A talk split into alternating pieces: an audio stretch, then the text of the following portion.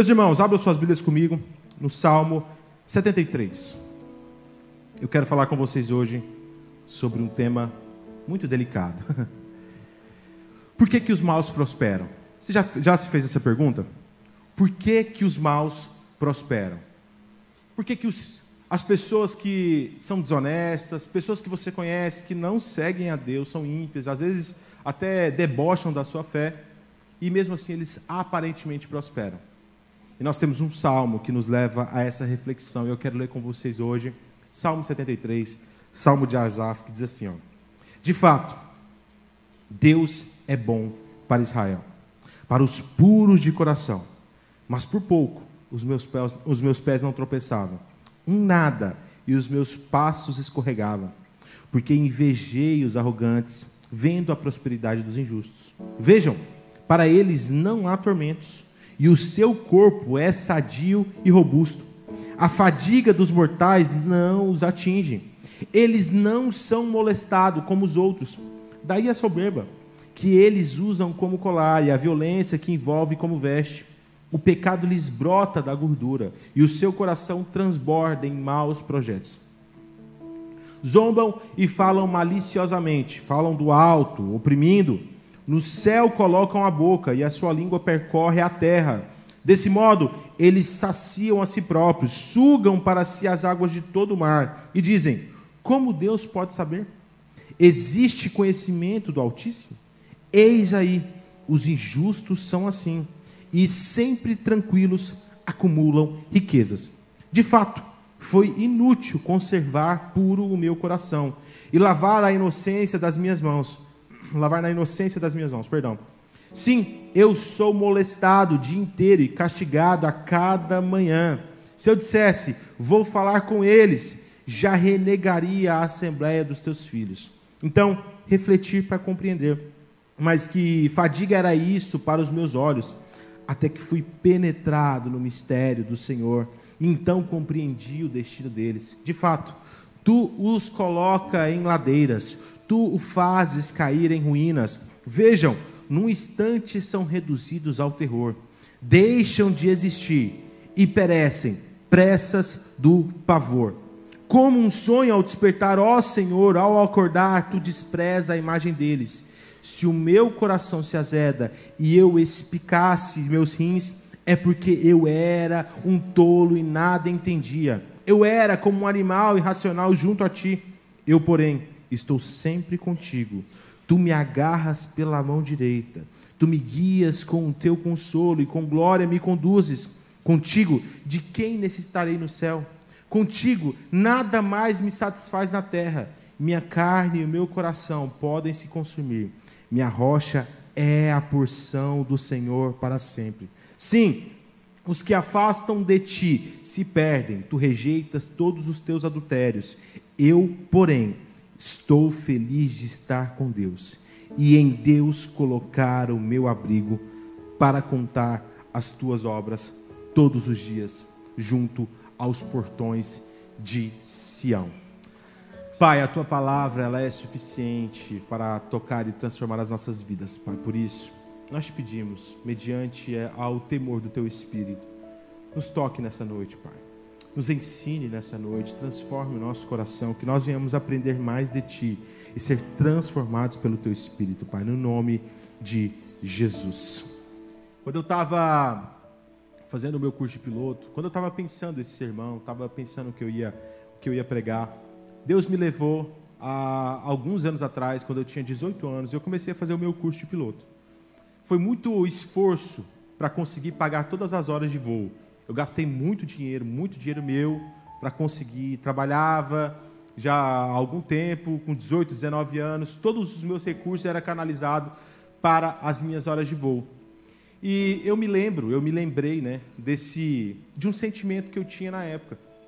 No alto dos meus 19 anos, quando eu estava finalizando, eu convivia com uma turma que era classe AA. Eu era o mais pobre da turma. Eu era o mais liso da turma. E me incomodava muito o fato de eu estudar igual um condenado, eu ter que trabalhar. Eu trabalhava num shopping em Goiânia nessa época, entrava 4 horas da tarde, saía 10 horas da noite, ia para casa de ônibus, 11 e meia estava em casa, sentava na, na minha cadeira e ia estudar até 3 horas da manhã, acordar no outro dia 6 horas da manhã para ir para o curso, pegar aula de manhã, vir para casa, almoçar e trabalhar de segunda a sábado. E domingo eu trabalhava no shopping também. Foi, era uma rotina assim, muito desgastante. E por diversas vezes eu via as pessoas assim, os meus colegas de turma, e eu ficava muito irritado. Eu ficava muito irritado e pensava, Deus, por que, que eu tenho que me matar enquanto eu sou teu filho? Eu sou teu filho. Enquanto os caras aí bebendo, saindo à noite, com a mulherada, não estudam. E tem chance, às vezes, volta, eles chegavam no, no, na aula, oh, ontem eu voei em tal avião, e eu não conseguia um voozinho de graça, eu tinha que pagar cada voozinho meu. E eles voavam de graça, e eles conseguiam voo lá, e passava a noite na gandaia e tal, e eu ficava muito irritado é, no alto da minha inocência, eu, um dia, voltando para casa, dava dois quilômetros da minha casa até o aeroporto, eu voltava de a pé. Eu falei, ah, Deus, você não você não está afim de me ajudar mesmo, não, né? Acho que você não me ama mesmo, não. Você deve amar mais esse bando de pecador. Eu achava que eu não era um pecador, né? E eu fiquei muito irritado, muito irritado, e tive uma briga muito forte com Deus. E eu me lembrei disso eu me lembrei que esse sentimento ele assaltou o meu coração durante muito tempo, muito tempo mesmo. Eu me sentia desvalorizado porque eu olhava as pessoas ao redor e pensava: por que, que não pode ser assim comigo? Por que, que eu tenho que me esforçar três, quatro, cinco vezes? Por que, que aparentemente eu tenho que me esforçar três, quatro, cinco vezes mais do que essas pessoas? Por que, que essas pessoas que não são cristãs, que não encontraram Jesus, eles aparentemente têm tudo mais fácil e eu que, pô, na medida do possível, até eu vou na igreja, eu sou dizimista, eu sou justo na medida do possível e eu não consigo encontrar o favor de Deus. Eu encontro o favor de Deus a conta gota, assim, ó. Eu tenho que ralar igual um condenado para conseguir aquilo que eles, na sua injustiça, conseguem com muita facilidade. E isso curou no meu coração a partir desse salmo. A partir desse salmo. Levou alguns anos, levou alguns anos. Mas um dia orando este salmo, eu consegui acessar aquilo que Deus tinha para as nossas vidas de real. E eu quero compartilhar com você isso. Todo salmo, ele tem um hábito, é uma característica da poética hebraica de começar com um resumo, o final, a conclusão. No primeiro verso, nós já vemos a conclusão daquilo que Asaf tinha, daquilo que Asaf pensava no fim daquele raciocínio dele. Olha só como que é o primeiro versículo. De fato, Deus é bom para Israel para os puros de coração.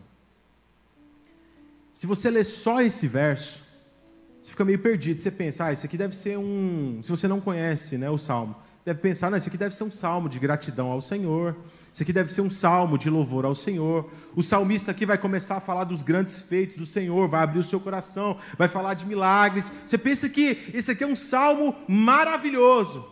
Mas aí você chega no verso 2 e se depara com uma confissão de Asaf. Lembrando que Asaf, ele não era um novo convertido, Asaf não era um estrangeiro, Asaf não era alguém da tribo menos importante, Asaf era simplesmente uma das pessoas mais importantes do reino. Era alguém da corte real, era alguém que estava ali exercitando o, o, o sacerdócio, o, o ofício levídico. Era uma pessoa importante, tinha experiências com Deus, sabia quem que era Deus, era, de certa forma, um teólogo, tinha acesso, escrevia lindas poesias, e esse sentimento não foi, toda essa, essa posição não foi capaz de blindar o seu coração de vivenciar a quase queda. Ele confessa isso, ele chega e diz: Deus é bom, bom para os puros de coração, mas eu, por pouco, eu não me desviei. Faltou pouco para os meus pés não tropeçarem. Se tivesse durado mais um pouquinho, eu tinha caído. Ele rasga o seu coração e nos introduz a uma perspectiva humana da existência. Eu tenho certeza que não sou o único que passou, pelo menos por alguma vez na vida, esse sentimento de insuficiência, de incapacidade, de se sentir menosprezado de olhar para as pessoas ao seu redor e pensar: gente, mas o que, que eu fiz? O que está acontecendo? Está todo mundo se dando bem e eu não consigo sair do lugar. Eu tenho certeza que eu não sou o único. é possível. Ou Deus né, não, não gosta muito de mim. Isso é condição humana. Todos nós passamos por momentos de muita incerteza e insegurança. Momentos tão intensos, tão negros, que nós não confiamos nem mesmo naquilo que Deus já prometeu nas nossas vidas. Momentos tão intensos aos quais nós olhamos para a nossa existência, para a nossa vocação, para o nosso chamado, para a nossa filiação de Deus, e, e pensamos: não, talvez eu, eu comi demais e fui dormir de barriga cheia. Eu acho que eu sonhei demais e Deus não tem tudo isso para mim, não. Porque se tem, eu não estou vendo. Quando a gente pega o, o, o, os primeiros 12 capítulos da Bíblia, os primeiros 12 capítulos de Gênesis, e colocamos em comparação a semente de Deus, né? os filhos de Deus, aquelas pessoas aos quais Deus separou, e os filhos da iniquidade, nós observamos sempre os filhos da iniquidade praticando coisas humanamente melhores, maiores. Vou dar um exemplo para vocês. Caim foi o primeiro homicida, matou o seu irmão por inveja e rebeldia ao Senhor. E da, de, da descendência de Caim, nós temos aqueles que fizeram os primeiros instrumentos musicais. Da descendência de Caim, nós temos a primeira cidade sendo fundada, sendo fundada por, pelo próprio Caim. Da descendência de Caim, nós temos aqueles homens que dominaram a metalurgia, eram ferreiros muito virtuosos. Da descendência de Caim, nós temos aqueles homens que começaram a pastorear, se tornaram grandes pastores. Você olha para essa descendência maligna e observa sempre o sucesso humano. Você vê, sempre vê eles fazendo coisas virtuosas, praticando coisas grandes. Se você pegar, por exemplo, a passagem que nós temos é, da Torre de Babel, quem faz aquele empreendimento vultuoso, gigantesco? Não são os filhos de Deus. Eles vão lá e descobrem maneira de fazer um tijolo melhor, construir um belo, uma bela torre.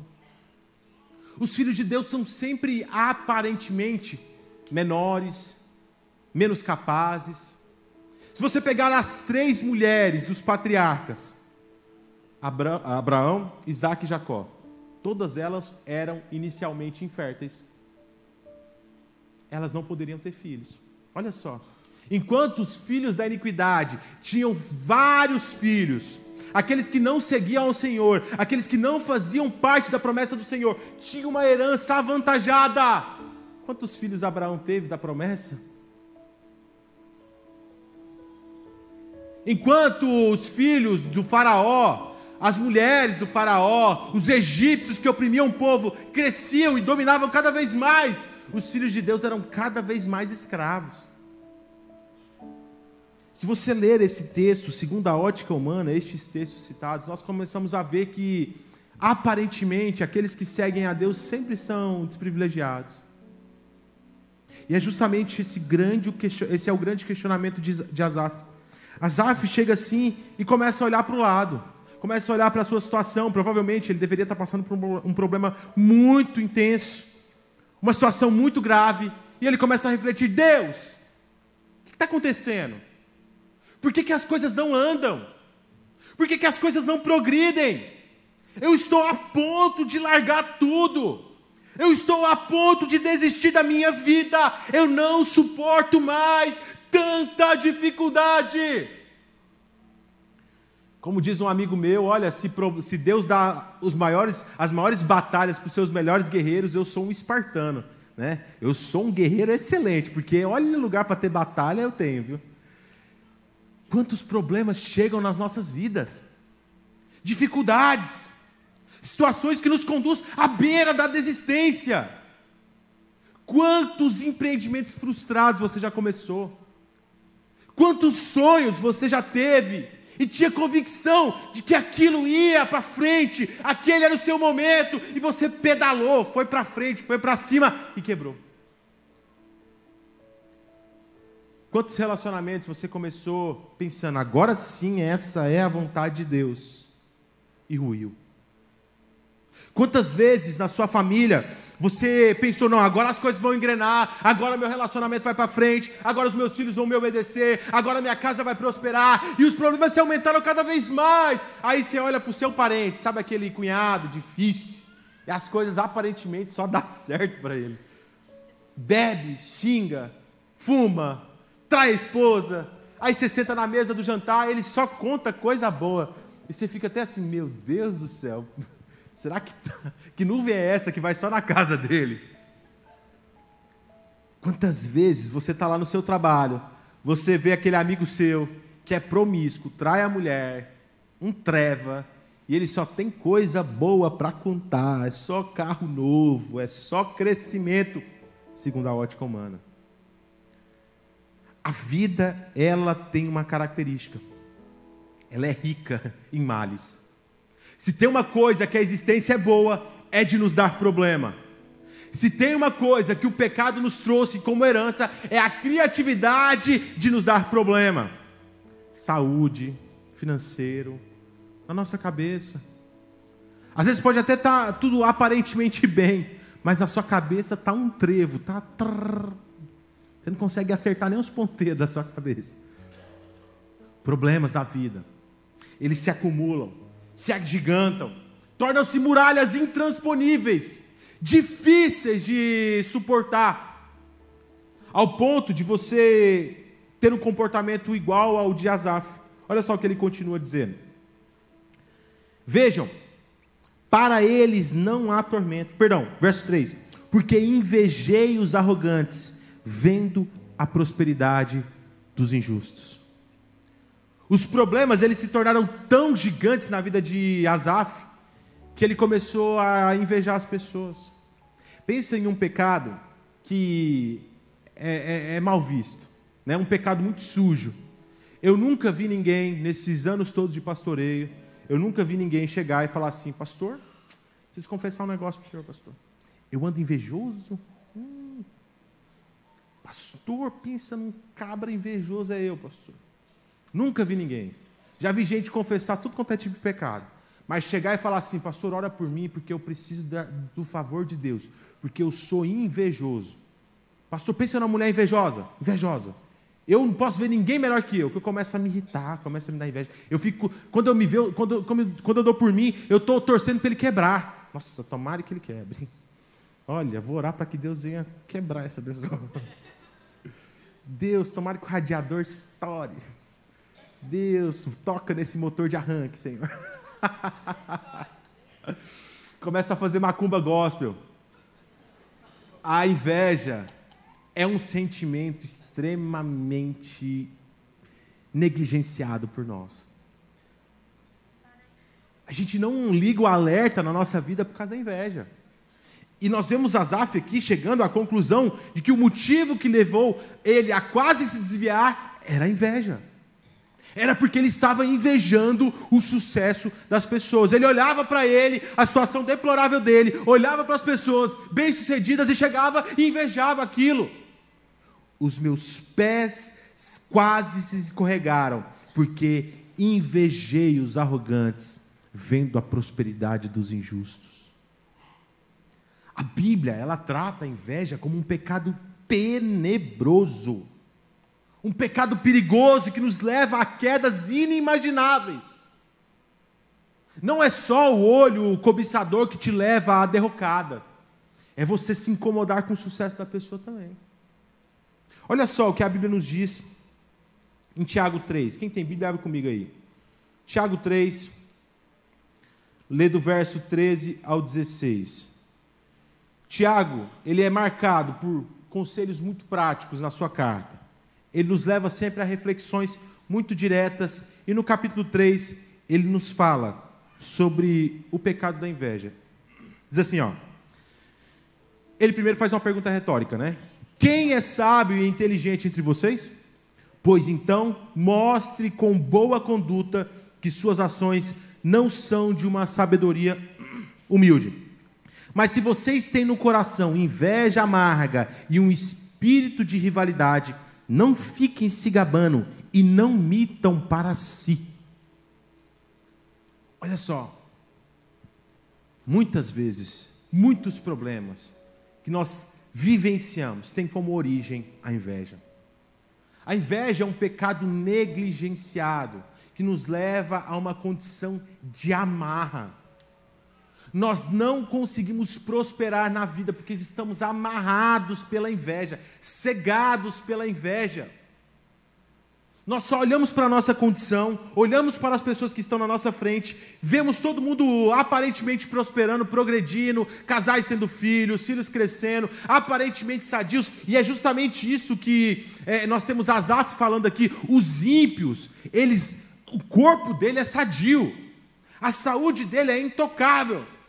Você está lá passando por, por, por um problema de saúde, enfrentando uma dificuldade, você é justo no Senhor.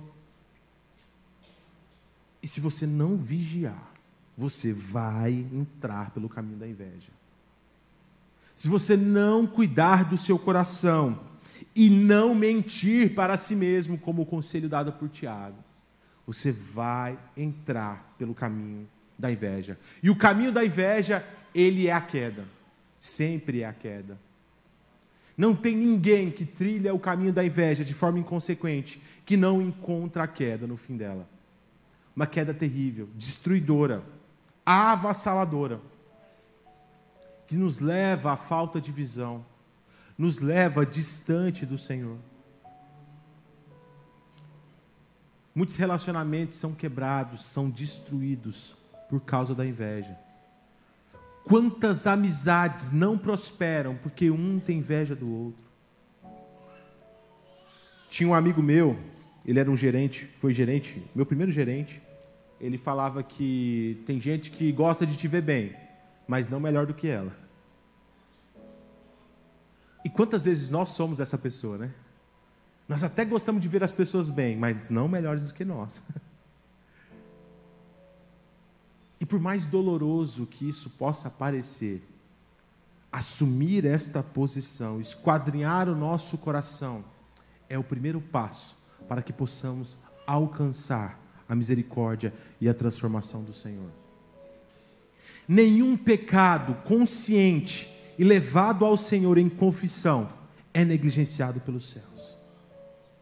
Todas as pessoas que entendem a sua dependência, reconhecem o seu estado pecaminoso e levam ao altar do Senhor e dizem: Deus, eu preciso de ti, porque eu sou problemático, eu sou invejoso, eu sou rixoso. Todos encontram o favor do Senhor. A primeira lição que nós aprendemos com Azaf é não deixar com que a inveja nos prive de viver o milagre do Senhor. A primeira lição que nós aprendemos com Azaf é não flertar com a inveja, porque o fim da inveja é a queda. A primeira lição que nós aprendemos com, com Azaf é de que Deus é bom. Deus é bom.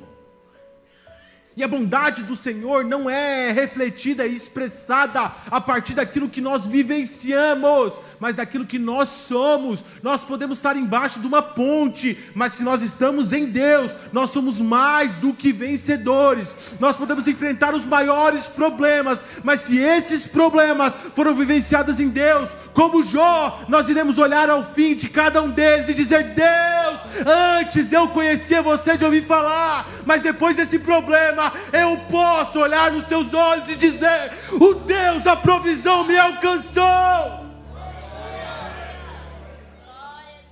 Todos os problemas vivenciados em Deus, todos os questionamentos que são colocados nos pés da cruz, eles são direcionados à resposta do próprio Deus. Tem gente que quando encontra se encontra nessa situação, ao invés de buscar a Deus, ele busca a vizinha. Você viu fulano? Hum, trocou de carro. Deve estar traficando. Você viu Cicrano? Meu Jesus amado. Deve estar sonegando imposto. Agora um leão chega aí e leva ele preso. Não faça isso. Reconheça a sua posição e coloque em Cristo. Sabe por quê? Sua vizinha não pode fazer nada por você. Seu irmão não pode fazer nada por você. O seu amigo não pode fazer nada por você, mas o Senhor pode. Você contamina as pessoas. Esse estágio de inveja é um negócio tão perigoso que você contamina as pessoas ao redor. Quantas amizades lindas são destruídas porque as pessoas começam a, a, a se sentir desconfortável com o sucesso do outro. Ame, acima de tudo, aquilo que Deus te deu. Ame, acima de todas as coisas, aquilo que Deus direcionou na sua vida. E acima de todas as coisas, lembre-se quem você é em Deus. Você não é um estado momentâneo. Lembre-se sempre disso.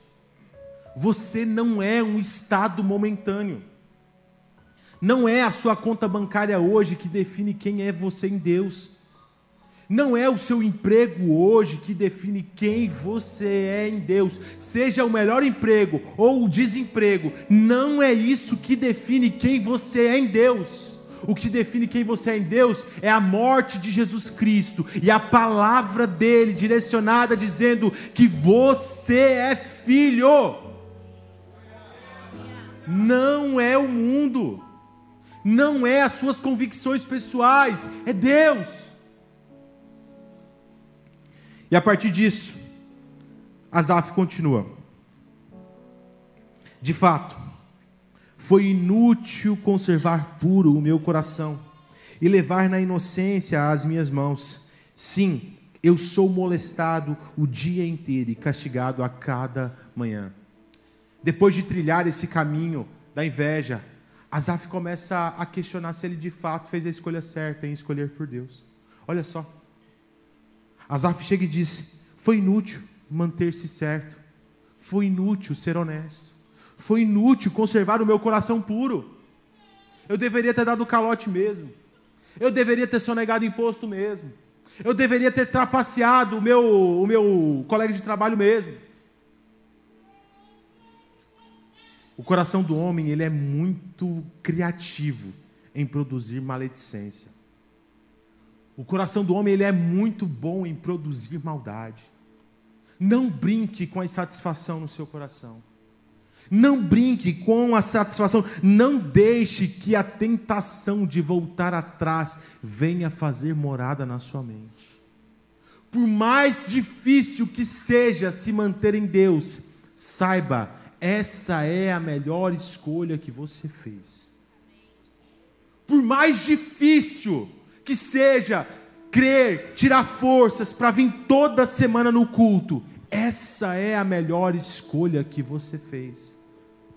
Por mais complicado que seja a sua vocação, Deus te escolheu e essa é a melhor escolha que você fez. Não volte atrás.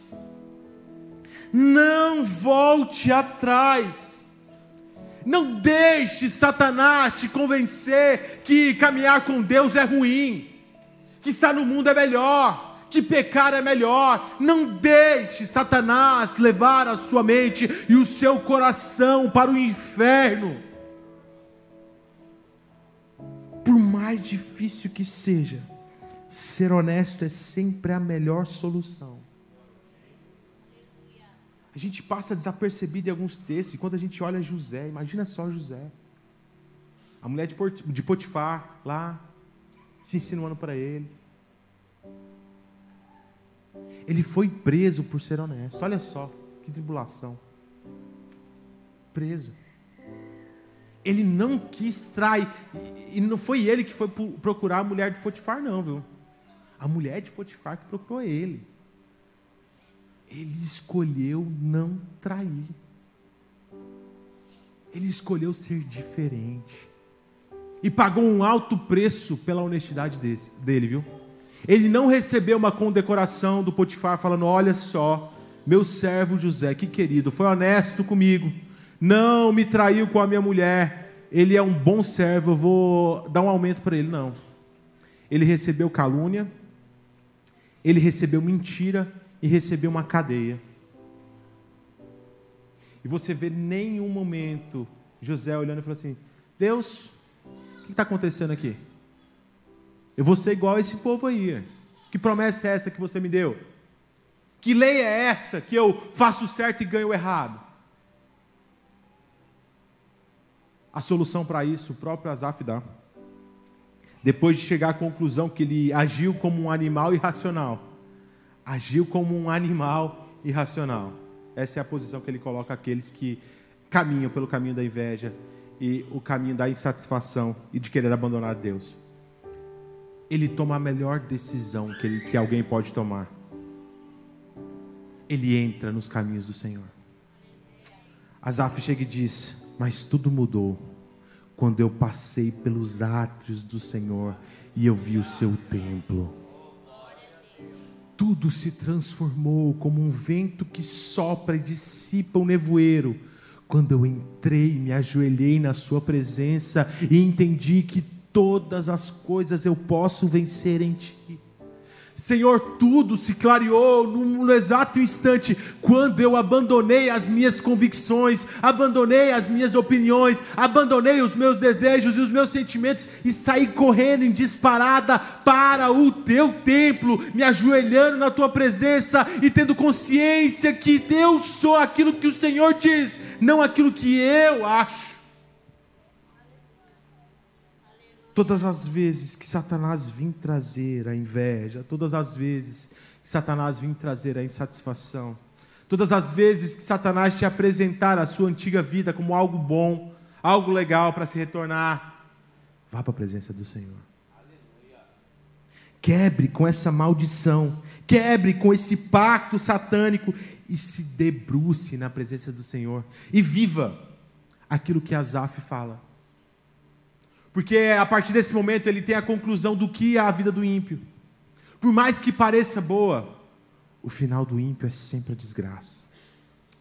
Por mais que aparentemente ele tenha dinheiro, riqueza, seja bem sucedido entre os seus familiares, tenha um emprego maravilhoso, quando a trombeta soar, ele não terá o privilégio de ver o Criador de braços abertos dizendo: Vem, meu filho amado. Por mais que aparentemente esse ímpio tem o carro do ano, uma família que parece de margarina. Por mais que aparentemente esse ímpio é, é inteligentíssimo, ele não tem o privilégio de ter uma comunicação direta com o Senhor.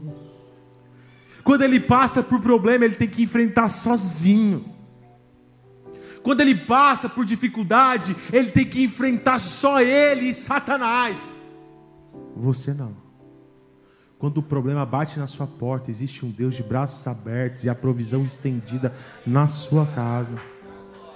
Quando o problema entra na sua casa, esse problema não é para te destruir, é para te fazer crescer ainda mais. Somente aqueles que estão em Deus têm essa oportunidade. Somente aqueles que estão em Deus têm o privilégio de olhar para as dificuldades e saber que Deus está com ele em todos os momentos. Jesus nos disse isso eu estarei com vocês até o fim dos tempos. Não se turbe o vosso coração. Não se deixe abater pela tristeza. Não se entregue à depressão. Saiba, eu vou estar com você em todos os momentos. E caminhar com Deus nos garante um passaporte certeiro e único, sem volta, para o céu, para a glória eterna para Nova Jerusalém. Nos dá a certeza de que o choro pode até durar uma noite, mas no amanhecer, na alvorada, a provisão do Senhor é presente. A tristeza pode nos levar a chorar a noite toda, mas vai chegar o um momento, e ele chegará em que não vai ser o álcool que vai me alegrar, não vai ser um relacionamento que vai me alegrar, não vai ser um cigarro que vai me alegrar, não vai ser uma promoção ou dinheiro que vai me alegrar. O que vai me alegrar é a alegria eterna do Senhor, é o Espírito Santo me enchendo e me trazendo a convicção de que tudo eu posso nele que me fortalece.